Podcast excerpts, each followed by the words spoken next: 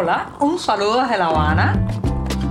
Les habla Joanny Sánchez, cubana, periodista, ciudadana, y les traigo este cafecito informativo recién colado y sin azúcar para despertar.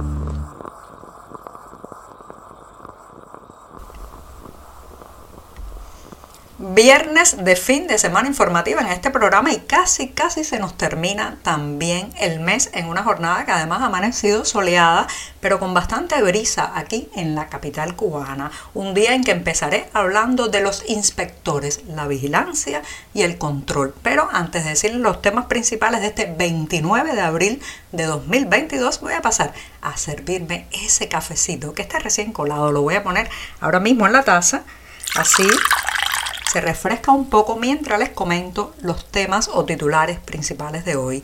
Les decía que iba a hablar de los inspectores. Sí, han creado en La Habana unos inspectores de inspectores. ¿Cuál es la raíz de esta eterna vigilancia sobre el ciudadano cubano?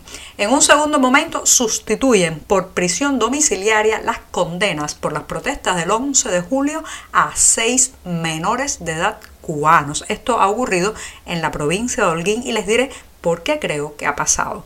En un tercer momento, la nueva etapa de Twitter, la red del pájaro azul está viviendo momentos bien interesantes y el activismo cubano, ¿qué espera a partir de ahora?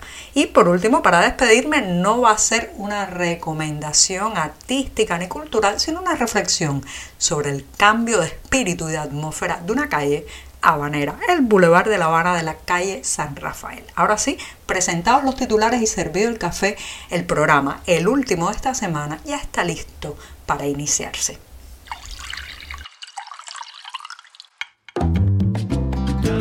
Si eres de los que te gusta estar bien informado, síguenos en 14ymedio.com.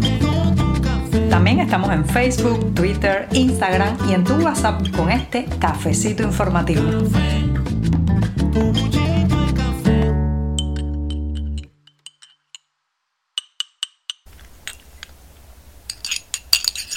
El cafecito de viernes y su aroma y sabor a despedida, a fin de la semana informativa, así que no voy a demorar más este buchito amargo y siempre, siempre necesario.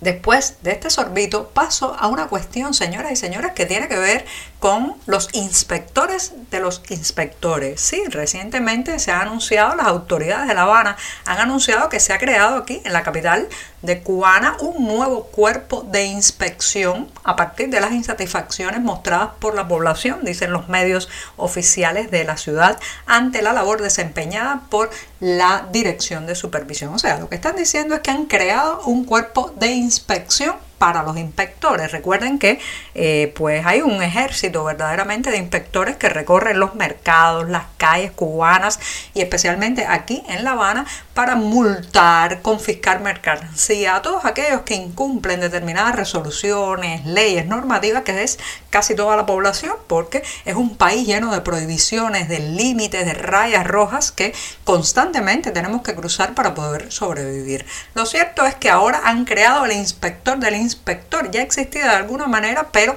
ahora otra entidad burocrática, más salarios que pagar, más tiempo que invertir desde el punto de vista organizativo en formar y eh, eh, digamos que habilitar esta, este nuevo cuerpo de inspectores. Pero en el fondo, ¿Qué hay aquí? Es realmente eh, una respuesta a las quejas de los clientes que ven cómo muchas veces la mercancía viene menoscabada, los precios suben sin control, la calidad del producto está por los suelos o hay algo más. Bueno, sí, hay algo más que es la esencia misma de este, de este afán de vigilancia, de en lugar de producir, pues crear cada vez más entidades para el control, la vigilancia, la inspección y la supervisión. En lugar de brazos y manos para sembrar los surcos y producir productos agrícolas, bueno, pues en lugar de eso, lo que se les ocurre es reforzar la vigilancia, la supervisión y los ojos sobre la población cubana. ¿Pero por qué?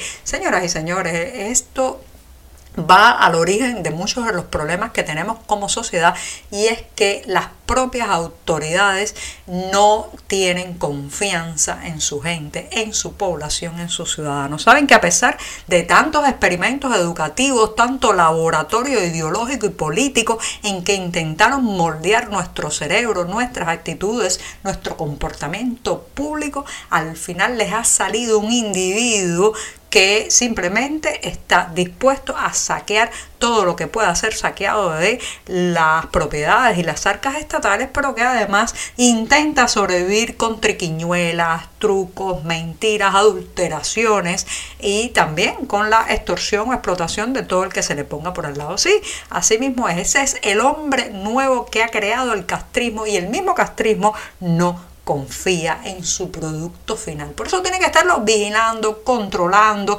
colocando cámaras, colocando inspectores, colocando resoluciones, normativas y toda serie de límites para tratar de que se comporte bien. Cuando en realidad lo que necesita ese individuo es más libertad y también poder emprender, poder sentir que sobre él hay más confianza desde arriba. Pero mientras nos estén tratando como niños pequeños a los que hay que mantener en el corral, cerrados y bien cerrados, bueno, pues está claro que la gente encontrará su manera de seguir burlando la ley. Este nuevo cuerpo de inspectores, de inspectores ya saben, ya saben cómo terminará. Terminará pues en la corrupción. Los inspectores vigilados le pagarán a los suprainspectores de arriba para que mantengan su boca cerrada, no reporten lo que ven y miren hacia otro lado. Y entonces más dinero sucio moviéndose en la sociedad cubana, más acuerdos eh, informales, más manos que lavan una a la otra y después se lavan la cara, en fin, la prolongación de la corrupción que genera este sistema ad infinitum. Estamos contigo de lunes a viernes a media mañana, cuando el café se disfruta mejor. Comparte conmigo, con tus amigos e infórmate con este cafecito informativo. Las presiones funcionan, señoras y señores. Este es un régimen que se pavonea y alardea de no dar un paso atrás, de no hacer nunca una autocrítica, de no ceder ni un milímetro ante las presiones, los reclamos y las denuncias de sus críticos. Pero eso, como tantas otras cosas, también es mentira. Sí, hemos sabido en las últimas horas que seis jóvenes condenados por las protestas antigubernamentales del pasado 11 de julio en la provincia de Holguín han, han visto conmutada su pena de prisión por la reclusión domiciliaria. Esto es un informe que se ha difundido a través de internet y lo cierto es que eh, esto ha pasado, digamos que en silencio, de manera muy callada por los medios oficiales, pero es un indicador de que hay que hablar alto y claro, denunciar constantemente, elevar el tono de la voz dentro y fuera de la isla para arrojar luz sobre estas condenas absolutamente desproporcionadas que intentan extender el terror en la sociedad cubana. Se trata de los beneficiados, en este caso, Keila Roxana Mulet, de 16 años en el momento de la detención, Samuel Torres Durán, Gerald Michel Palacio Ramón, Ernesto Abelardo Martínez Ayán Adalberto y Delberto, perdón, Jover Cardosa, todos menores de 18 años en el momento en que ocurrieron esas protestas históricas ya en las calles cubanas. Por eso hay que seguir denunciando. Estos eh, han sido, digamos que, escarcelados para que puedan continuar la condena en su casa, pero ¿quién les devuelve los meses perdidos, el trauma de la prisión? El acoso sobre las familias y también el terror probablemente que vivieron en el momento de su arresto. Así que gritemos alto y claro que tienen que ceder. Mucho, mucho se ha dicho por estos días alrededor del hecho de que el multimillonario Elon Musk comprara la red social Twitter. Claro está, cuando se piensa en eso enseguida, pues se cuestiona cómo será el futuro inmediato del pájaro azul. ¿Volará más alto o se estrellará contra el suelo. También vienen a la mente los nombres de famosos que han utilizado esta red social, este servicio para difundir sus opiniones, también para dar prestigio a sus empresas, pero a veces yo creo que en este debate tan acalorado que está teniendo lugar alrededor de Twitter y su porvenir inmediato, se olvida un poco la importancia que ha tenido la red social que inicialmente fue de 140 caracteres y ahora se ha ampliado a 280 en la vida del activismo y los reporteros o periodistas a lo largo del mundo. Y me voy a centrar en el caso cubano del que he hablado ampliamente en este programa. Estoy en Twitter desde hace 14 años y lo cierto es que al principio la prensa oficial cubana definió a esta red social como una tecnología creada por la Agencia Central de Inteligencia, así como me escuchan. Luego se dieron cuenta que, eh, bueno, pues nada, tenían que subirse al carro o más bien a las alas del pájaro azul porque si no, pues perdían terreno para difundir su ideología y su política. Pero más allá de eso, Twitter, reitero, nació contestatario para Cuba y ha sido el altavoz y la protección, el escudo protector de muchos activistas y periodistas independientes. Así que mi pregunta sobre el futuro de esta red social no viene tanto por los famosos, por las grandes empresas, por toda la escapada que puede haber en las próximas semanas de usuarios o quién sabe, el regreso de otros que se han ido o han sido expulsados. Lo cierto es que me pregunto si Twitter conservará ese espíritu de camino o altavoz para los que estamos de alguna manera censurados, restringidos y perseguidos en nuestros propios países. Sí, más allá de las celebridades, los multimillonarios, la duda que tengo como usuaria vulnerable es si el pájaro azul se irá llevando nuestra voz o mi voz lejos, sí, hasta las alturas en que un breve tweet pueda detener el golpe, a abrir los cerrojos de una celda o impedir el tiro de gracia.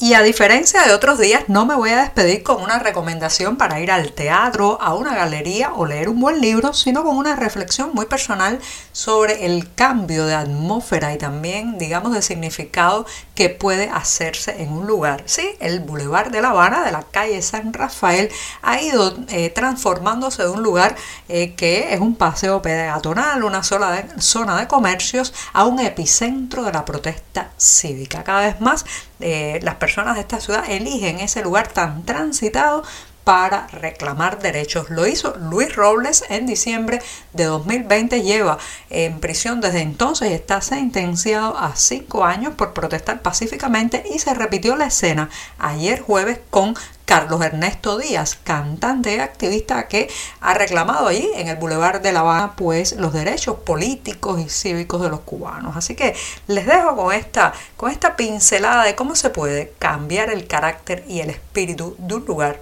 de una zona de una calle. Y con esto me despido hasta el lunes, que no solamente reiniciaré la semana informativa, sino que además estaremos en un nuevo mes, mayo. Y ahora sí, me despido. Muchas gracias. Por hoy es todo. Te espero el lunes a la misma hora. Síguenos en 14medio.com. También estamos en Facebook, Twitter, Instagram y en tu WhatsApp. No olvides, claro está, compartir nuestro cafecito informativo con tus amigos. Muchas gracias.